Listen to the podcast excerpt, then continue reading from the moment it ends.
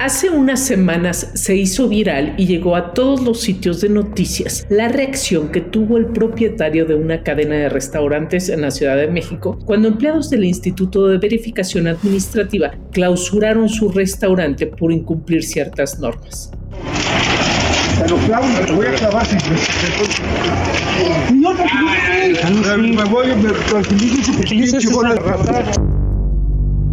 Daniel Tabe encaró a los empleados. A uno de ellos le aplicó una llave y lo amenazó poniéndole un gran cuchillo en el cuello. Por esa acción, el empresario ha sido vinculado a proceso bajo el cargo de tentativa de homicidio calificado. Y tristemente, las redes sociales lo han bautizado como Lord Cuchillo. Los llamados lores y ladies son un fenómeno surgido directamente de las redes sociales, mismas que no solo nos recordaron la prepotencia, el abuso de poder y el clasismo en nuestra sociedad, sino también la común pérdida del control de las emociones. Pero más allá del disgusto social que generan o de una simple anécdota, podemos hacer una reflexión más profunda sobre nosotros mismos. Es decir, plantarnos frente al espejo y preguntarnos, ¿Cómo actúo en verdad ante situaciones adversas que detonan mi enojo, tristeza, frustración, miedo? ¿Soy capaz de gestionar esas emociones para cruzar por ellas y vivirlas sin que me dominen? Esta capacidad básica para estar en el mundo, porque con ella establecemos relaciones de calidad con nosotros mismos y con otras personas, se llama inteligencia emocional. Es una habilidad obligatoria si queremos tener una buena calidad de vida personal y profesional. En el plano profesional en específico hace toda la diferencia. La inteligencia emocional es una de las principales habilidades de liderazgo empático y sabio, el cual ya ha demostrado que genera mejores resultados para la cultura corporativa, sobre todo luego de la pandemia. Si no han escuchado el primer episodio de esta temporada, deben hacerlo y así tendrán este último tema mucho más claro, se los recomiendo. Mientras tanto, en este episodio de Dalia Talk vamos a hablar sobre qué es exactamente la inteligencia emocional, cómo puedes hacerla crecer y aprovecharla. Quédate porque vamos a recomendarte también algunos libros en los que puedes apoyarte. Esto es Dalia Talk, el podcast de Dalia Power. Listen. Con hacks sobre life skills, liderazgo, equidad de género y diversidad e inclusión, indispensables para entender la vida y tener éxito en los retos de hoy. Hola, yo soy Laura Manso, bienvenidos a un episodio más de Dalia Talk. Muchas gracias a todas las personas que además de escucharnos nos han mandado sus comentarios, sus peticiones a través de nuestras redes sociales, arroba Power, Twitter, Instagram y Facebook. Quien no lo haya hecho, o si ya lo hiciste, no importa, lo puedes volver a hacer. Mándanos qué es lo que se te antoja escuchar, las dudas que te quedaron después de escuchar un programa, los comentarios, todos son bienvenidos. También les invito a visitar nuestra página web, dalienpower.com. Estás escuchando Dalia Talk. El coeficiente intelectual y las habilidades técnicas son importantes, pero la inteligencia emocional es la condición sine qua non del liderazgo. Esto dice el reconocido psicólogo, periodista y escritor estadounidense Daniel Goldman, quien adquirió fama mundial a partir de la publicación de su libro Emotional Intelligence en 1995. Ok, cuando leemos o escuchamos esta cita, prácticamente todos podemos asentir y estar de acuerdo con ella, pero la realidad es que vivimos en una sociedad que no nos enseña a ser tan conscientes de nuestras emociones, aunque cada vez parece más que sí, pero todavía falta muchísimo por trabajar, hablar de ellas y trabajar en ellas. Y bueno, ni decir que no todas las personas tenemos las mismas oportunidades de acceder a espacios o tiempos en que podamos hacer todo esto.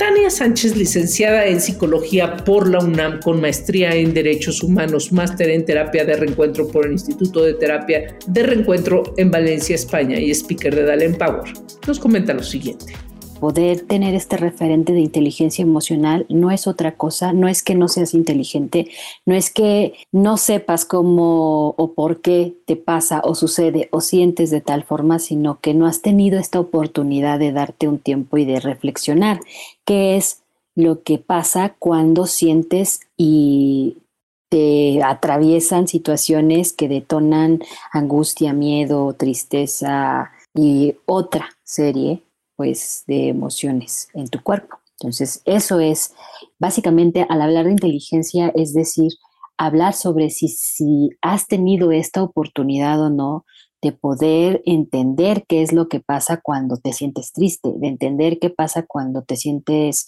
eh, angustiada, angustiado, qué es lo que te pasa cuando mm, tienes miedo, por ejemplo, ¿no? Esa es la importancia de sacar el tema, de entender el tema y obviamente al referirnos a, la inteligencia emocional, es esta, a, esta inteligencia es el saber, ¿no? El conocer, el conocer qué es lo que está pasando con esas emociones y qué me dicen esas emociones a través de mi cuerpo, porque el cuerpo es un cuerpo emocional. De acuerdo con las investigaciones de Goldman, hay muchos modelos de inteligencia emocional, cada uno con su propio conjunto de subhabilidades. El autor definió cuatro áreas de la inteligencia emocional, autoconciencia, autogestión, conciencia social y gestión de relaciones. Y estas a su vez están constituidas por 12 competencias aprendidas y aprendibles que permiten un desempeño sobresaliente en el trabajo como líder. Ahora, veamos en qué consiste cada conjunto. La autoconciencia es la capacidad no solo para comprender tus fortalezas y debilidades, sino también para reconocer tus emociones y sus efectos en ti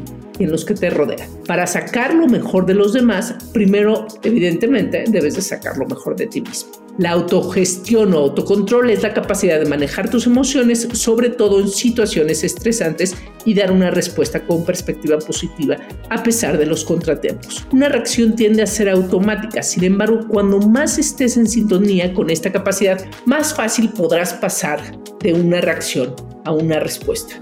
La conciencia social es la tercera área y es la capacidad de reconocer las emociones y dinámicas de los demás, lo cual va muy de la mano con la empatía, que por cierto es considerada hoy como la habilidad de liderazgo número uno, pues permite una comunicación y colaboración más efectiva.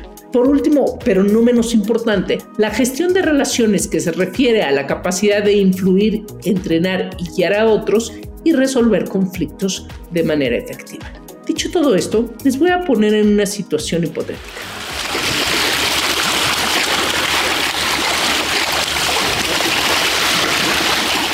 Aman nadar y son de los o las mejores en ello. Se han propuesto entonces ser la primera persona de su país en conseguir la triple corona de natación.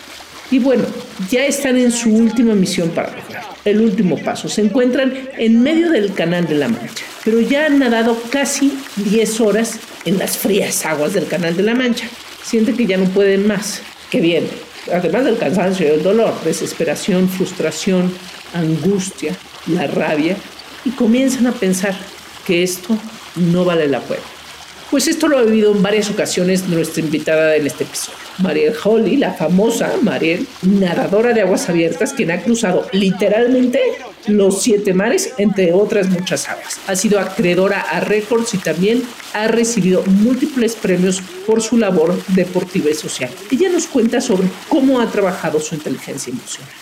Creo que tuve un profesor maravilloso, el océano, el mar. Y te voy a decir por qué. Porque la teoría es muy fácil, la práctica a veces no es, tan, no es tan sencilla. Entonces uno piensa que, bueno, a ver, atención, utiliza tu inteligencia emocional para el peor momento de tu vida. Y en el peor momento de tu vida, ¿qué sucede? Que estás llorando, estás en el suelo, no te puedes levantar, está doliendo, tienes el corazón apachurrado, te sientes un guiñapo humano y llega alguien y te dice, órale, pues no, que mucha inteligencia emocional. No, pues está complicado, ¿no? Ahora, ¿por qué lo digo? Porque es real porque la inteligencia emocional yo creo que viene de sabernos vulnerables. No hay otra opción. De otra forma es esconder emociones, es meterlas a y express hasta que exploten, es de alguna manera cerrarnos desde un punto de vista emocional y eso al final duele mucho y te hace sufrir mucho, te hace ser otra persona que no eres. Entonces, lo difícil es el clavado hacia uno mismo hacia allá adentro, donde está el dolor, donde está la tristeza, donde está a lo mejor el coraje, donde está la frustración, donde está la ira.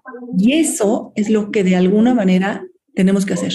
Y hay que sabernos vulnerables y si es momento de llorar, saber que, que lo vamos a hacer. Y si es momento de tener miedo, y si es momento de estar con cierta incertidumbre y con angustia, y si es momento de, de dolernos, de que nos duela, es importante. y no pensar que las emociones no existen y no están. Ya nos dimos ese clavado, que esa es la parte difícil, porque normalmente no tápale tú, no, no, no, tú no estás triste, órale, a chambear, no pasa nada, la vida sigue. Ay, no te pasó nada, pues lo que haya sido de circunstancias, sin poner nombres. No, hombre, es como que no pasó nada, tú síguele. Y se va haciendo grande aquí adentro, y se va haciendo grande, y se va haciendo grande hasta que un día explota. Y en ese proceso puedes, además de lastimarte más, lastimar a mucha gente. Lo que es difícil es echarte ese clavado a esa tristeza, a ese dolor, a ese coraje, a ese miedo, a ese enojo y empezar a manejar todo lo que debas de manejar aquí adentro para empezar como a, ok, sí puedo, ya vi que tengo, ya vi que estoy triste por esta razón, ya vi que estoy enojada por esta razón, lo tengo que sentir, lo estoy sintiendo. Y entonces a partir de ahí vamos a ir reconstruyéndonos. ¿Y por qué digo que el mar o el océano fue un gran maestro? Porque yo me di oportunidad de sentir todo esto mientras nadaba, de sentir tristeza, de sentir dolor, de sentir angustia. Y el mar permitió que ese fuera un espacio para mí, para poderlo hacer.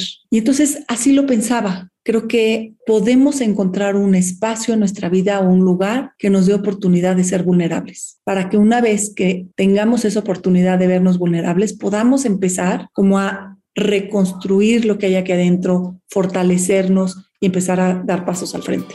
Ahora, en el día a día, ¿cómo es una persona que ha hecho crecer su inteligencia emocional en comparación con otra persona que no lo ha hecho? Tania Sánchez responde esta pregunta y además nos da la clave para comenzar a trabajar en nosotros mismos.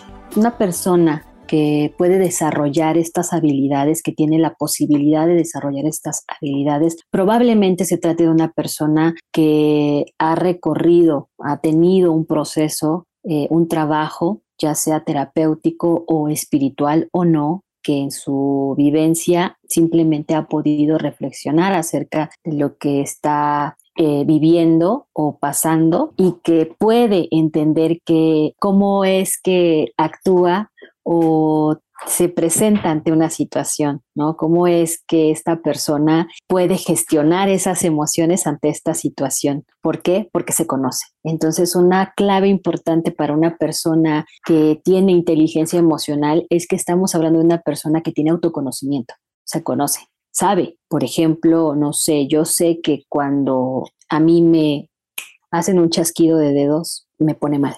Entonces, ¿qué pasa? ¿Por qué? Porque a lo mejor tiene una relación con algo que yo he vivido anteriormente. Y cuando a mí se me hace claro esto, ¿no? Hablar, por ejemplo, del trauma o de las situaciones difíciles que he vivido en la infancia, en la pubertad, en la adolescencia o en la juventud o ya en la etapa adulta, pues entonces yo puedo saber qué hacer ante una situación que me genera incomodidad, que me genera enojo, ¿no? Por ejemplo. Entonces el autoconocimiento puede ser clave para una persona que puede gestionar y que sabe, conoce de sus emociones. Lo cierto es que la modernidad, la tecnología, los entornos citadinos son algunos factores que parecen presionar cada vez más a las personas y parecen obstaculizar o hacer casi imposible la ruta de un buen manejo de las emociones. Sin embargo, la conciencia y el autoconocimiento son nuevamente las claves para encarar ese escenario.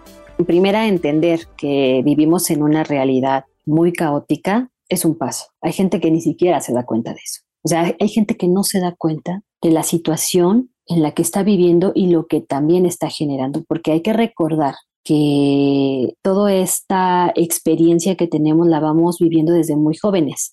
Hay algo, por ejemplo, que le llaman algunas corrientes psicológicas, como la corriente que, en la que yo me, desempeño, que le llaman guion de vida, que viene a ser como la historia clínica o la historia de vida de las personas. Entonces, estas historias, cuando tú, tú sabes, tú conoces acerca de tu historia, por supuesto que pueden ser puede darte pautas para decir, bueno, ok, puedo tomar decisiones y decidir enfrentarme o no enfrentarme, decidir actuar o no actuar de cierta forma. Pero cuando no eres consciente, porque hacemos muchas cosas desde la inconsciencia. A veces yo no me percato que actúo de cierta forma, que tengo cierta actitud a ciertas cosas, porque lo traigo arrastrando y no me percato hasta que a lo mejor alguien me avienta una respuesta o me avienta otra cosa. ¿no? O sea, eso, y eso lo podemos ver en el día a día y hay ganchos, ¿no? Hay ganchos, hay, hay gente que puede ser muy reactiva y responder, y responder desde el enojo, porque es lo que ha aprendido y porque además no es consciente de que justo está desde ahí actuando. Es es que así es, punto. Y de ahí no lo sacas. Regresemos un poco al inicio de este podcast. En la gran mayoría de los videos virales sobre personas que pierden el control, la emoción desbordada es la ira. ¿Por qué? ¿Se han preguntado? De acuerdo con nuestro speaker, ante una situación de amenaza o peligro, el ser humano actúa por instinto en dos vías, huir o defenderse. El enojo entonces es una manera de defenderse. Sin embargo, no es una emoción consciente, es reactivo. Por otra parte, el gran riesgo de reaccionar con enojo es que propicia formas de violencia mayores, como hemos visto en los videos y quizá cuando llegamos pues nosotros mismos a alterarnos en una discusión. Con inteligencia emocional se pueden evitar las reacciones automáticas que nos llevan a la ira más explosiva o a la desesperanza más profunda que nos arrastra a la inacción. Y son tres las premisas de este trabajo personal, como ya ha mencionado eh, la speaker. Todas rondan en torno a la conciencia, pero en distintos niveles. El primer nivel de conciencia es sobre nuestra realidad, el contexto en el que nos encontramos. Luego está la conciencia sobre nuestras emociones, es decir, reconocerlas y aceptarlas. Eso implica también conocer qué cosas nos despiertan alegría, tristeza, enojo, angustia, frustración o miedo. Finalmente, el tercer nivel es la conciencia sobre nuestras acciones, es decir, reconocer cómo respondemos a nuestras emociones y reconocer si sería conveniente cambiar esas respuestas. Ahora, ¿cuáles serían las principales life skills o habilidades de vida que tendríamos que desarrollar para hacer crecer nuestra inteligencia emocional? Aquí van algunas. Empatía, evidentemente autocontrol, la gestión de conflictos o el trabajo en equipo. ¿Por dónde empezar? ¿Hay ejercicios o libros que nos pueden ayudar? Evidentemente sí, hay muchísimo material. Tania Sánchez tiene estas sugerencias. Uno de los ejercicios que yo normalmente ocupo en los procesos en los que yo acompaño, ¿no? que son procesos terapéuticos y de acompañamiento, sobre todo con, con eh, personas y mujeres que han tenido situaciones complicadas, difíciles o han vivido violencia, es una técnica eh, de respiración. Y la técnica de respiración lo que nos hace es hacer conscientes de la respiración, pero también de la emoción, porque cuando nosotros estamos también en un estado emocional, tendemos a respirar de otras formas. Cuando yo estoy muy, pero muy enojada, ufo. Entonces, cuando yo estoy muy triste, a lo mejor no respiro.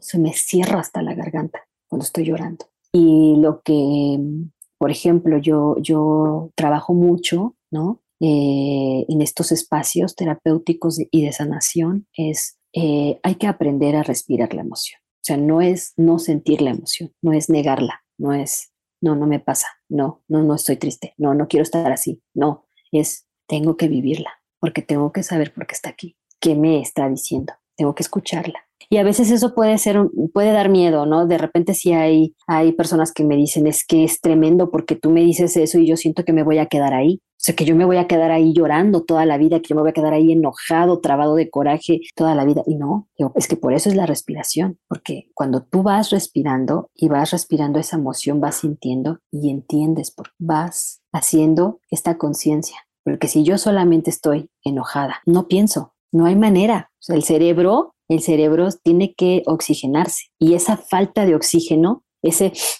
o sea, que estás haciendo respiraciones cortas, ¿no? Es una señal de, hey, falta oxígeno, hay que ayudar al cerebro y entonces se corta todo, ¿no? Y es como solamente concentrarse en una sola cosa y entonces ahí cuando tú actúas de esa manera, pues, ¿qué pasa? Que eres reactivo.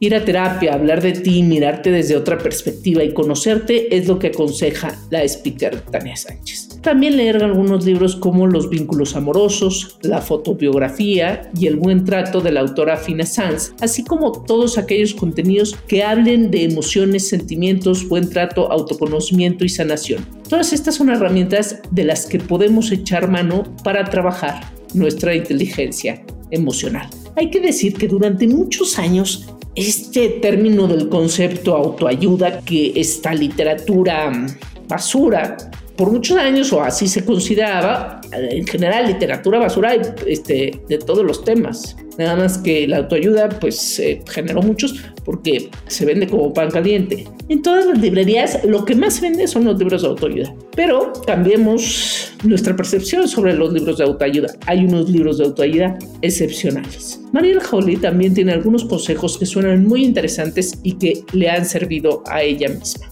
darnos un espacio, darnos oportunidad de tener un espacio, y ese espacio no tiene que ser un lugar físico, pero un espacio en tiempo, o una cita con nosotros mismos, decir, bueno, este sábado, un día que tenga unos minutos para mí, ¿qué hay que hacer? Es echarse ese clavado, y se dice fácil, ¿no? Yo lo digo a lo mejor a toro pasado, echarte un clavado. Y es darte ese espacio en tiempo para reflexionar, ¿qué traigo? ¿Qué estoy cargando? ¿Qué no me permite? ¿Qué me trae con esta sensación de, ah, algo está pasando en mí? En cierta forma, ese reconocimiento conlleva un enfrentamiento a algo, algo que no nos va a gustar. Entonces yo creo que ese enfrentamiento, si vas acompañado de algo que te guste o de alguien que te acompañe, va a ser más fácil. Entonces, por ejemplo, una caminata. Una caminata nos ayuda mucho a reflexionar. Sin darnos cuenta, estamos disfrutando la naturaleza. Sin darnos cuenta, estamos respirando. El intercambio de, de gases en nuestro cuerpo, y lo digo tal cual, oxígeno, dióxido de carbono, genera muchos beneficios, incluso en nuestra parte emocional. Y entonces eso nos va a permitir irnos como, es un andamiaje, es como fortaleciéndonos sin darnos cuenta, aun y cuando sabemos que estamos reflexionando en una situación complicada y nos estamos encontrando con algo que no necesariamente nos va a gustar, pero que al mismo tiempo que vamos haciendo eso, vamos disfrutando de la caminata, ver un amanecer, vas siendo testigo de la belleza de que se va poniendo el cielo rosa, el compartirlo con alguien que tengas la confianza para hacerlo. Puede ser una amiga o una persona cercana, o puede ser una terapia, una persona que de manera profesional te ayude, que a veces se, necesita y que a veces no todas las amigas, por más que querramos ser la mejor amiga de nuestra más amiga, podemos ayudarla en esos procesos, o a nuestras hijas, o a nuestras mamás. Y se requiere de alguien que profesionalmente pueda apoyar en casos de que así sea. El darte un espacio en tiempo de quitarte los zapatos y pisar el pasto, a mí me sirve. Abrazar un árbol es de lo mejor que podemos hacer en la vida, abrazar un árbol. Da un cariño y una fortaleza y un amor que no encuentras luego en otros lados. Platicar con tu perrito. Entonces son de estas cosas que, ay, qué loca, Mariel, ¿cómo? No es en serio.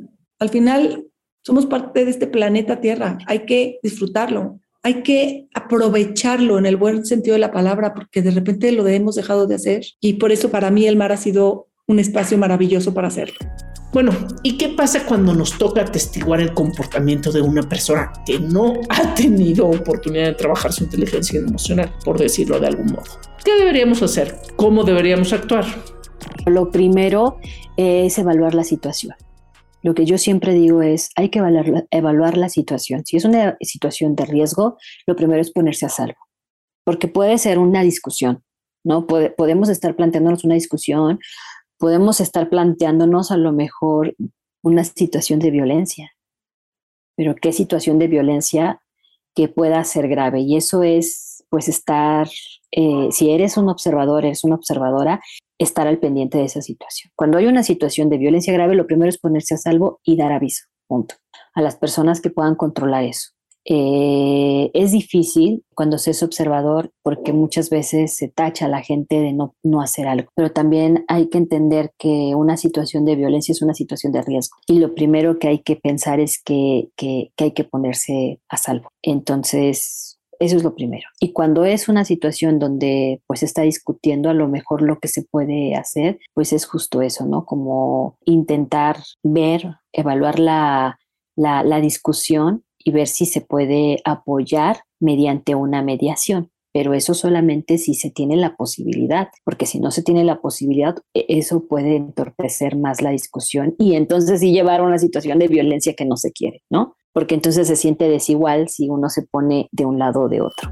Y así como hay figuras públicas o no tan públicas que dan un ejemplo de lo que no se debe hacer, también hay quienes han brillado por comportarse con inteligencia emocional. Tania nos comenta algunos de estos casos que pueden funcionarnos bastante bien como referentes. Eh, a mí me sorprende mucho, por ejemplo, que sean tan de la farándula y que, y que estén tan a la vista de todos y que puedan seguir siendo tan no tan en, en, este cuadro tan tranquilas, tan pues tan personas sin perder los estribos, pues simplemente no sé lo que está pasando con Shakira y Piqué, no sé, a mí me asombra mucho ver el temple de esta mujer eh, cuando se le vienen las, los, las cámaras, o sea, no sé, es, es muy tranquila, ¿no? Y, y, pues yo creo que sí se ha, yo creo que sí ha trabajado mucho, ha trabajado mucho este tema. Yo lo que puedo ver es una persona muy, muy trabajada en ese tema, porque no es sencillo, o sea, no es, no es sencillo, no siendo, no estando al ojo público, pasar por una situación de esas, estando en el ojo público y teniendo tanta gente alrededor. Finalmente, ¿cómo saber cómo anda tu inteligencia emocional?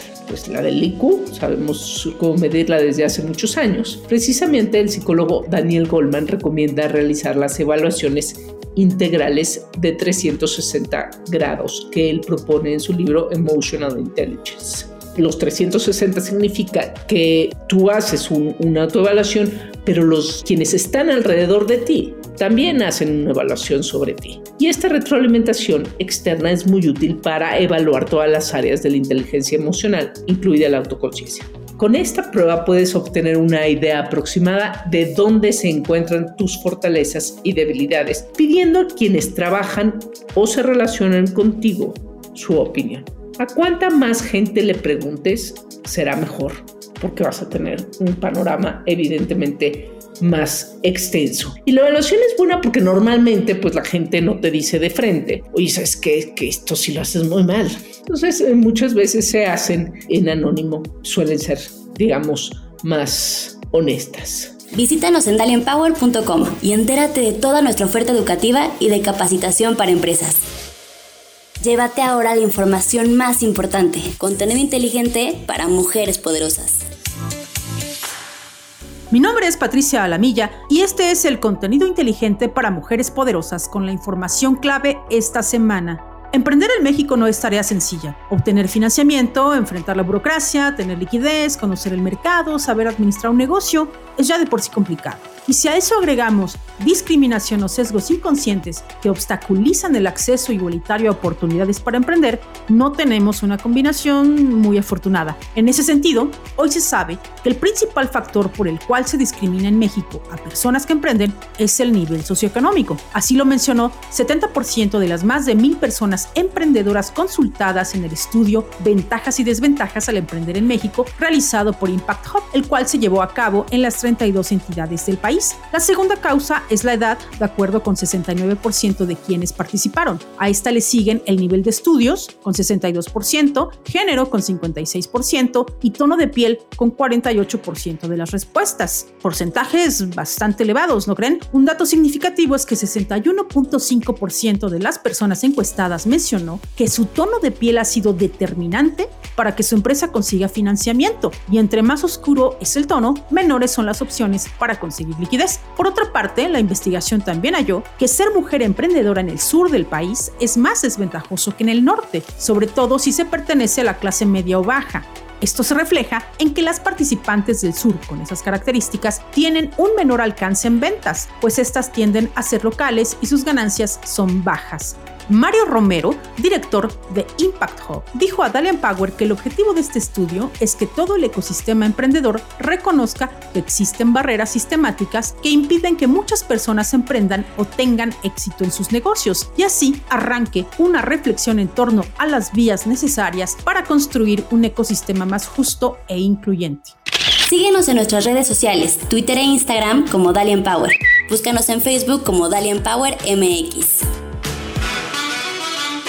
El lanzamiento de este episodio de Dalia Talk coincidirá casi con el Día Internacional de la Lucha contra el Cáncer de Mama este 2022. Bajo este contexto, queremos invitarles a conocer la historia de la reconocida fotógrafa mexicana Greta Hernández como sobreviviente de cáncer de mama y obviamente a conocer también su trabajo como artista. En reciente entrevista con Valiant Power, Greta nos contó cómo superó el cáncer de mama con la lente de su cámara. La artista narró cómo pudo reconciliarse con su cuerpo y su experiencia y, en sus propias palabras, aprender a ver que Greta no era un seno enfermo, tampoco una serie de cicatrices ni una mujer con cáncer. Fue así como comenzó a ver la belleza de la imperfección.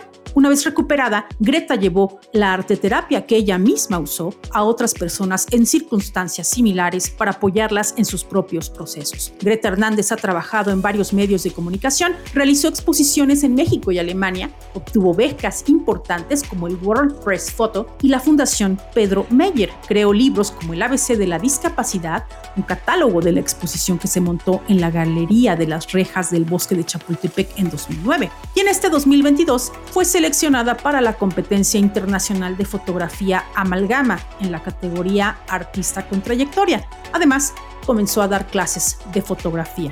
Entérate de su proceso, su arte terapia y su trabajo artístico en la entrevista Greta Hernández, la artista que superó el cáncer de mama con la lente de su cámara, publicada en la sección News and Media de daliaempower.com. Por mi parte es todo, que tengan una gran semana, ya tienen el contenido inteligente para mujeres poderosas. Estás escuchando Dalia Talk. Muchas gracias, Patti. Y para cerrar este episodio, les quiero recomendar la e-class de autoconocimiento y poder interior con nuestro speaker, Carla Gaya. Y de una vez también para que conozcan más del trabajo de la maestra Tania Sánchez, cursen la e-class Síndrome de la Impostora en la sección de Academy en dalianpower.com. Les recordamos que nos encuentran en Spotify y Apple Podcast. Denle seguir a Dalia Talk para que reciban una notificación en su teléfono cada que publiquemos un nuevo episodio. No se les olvide que queremos conocer sus comentarios, sus dudas, preguntas, quejas. Síganos y escríbanos en nuestras redes sociales arroba Dalia. Agradezco a Pati Lamilla, a Mariel Holly, nadadora de aguas abiertas, y Tania Sánchez, speaker de Dalia Empower, por su participación en este episodio. Nashinka Pérez, muchas gracias por la redacción y Jesús González en la producción. Yo soy Laura Manso y las espero en el siguiente episodio de Dalia Talk. Listen.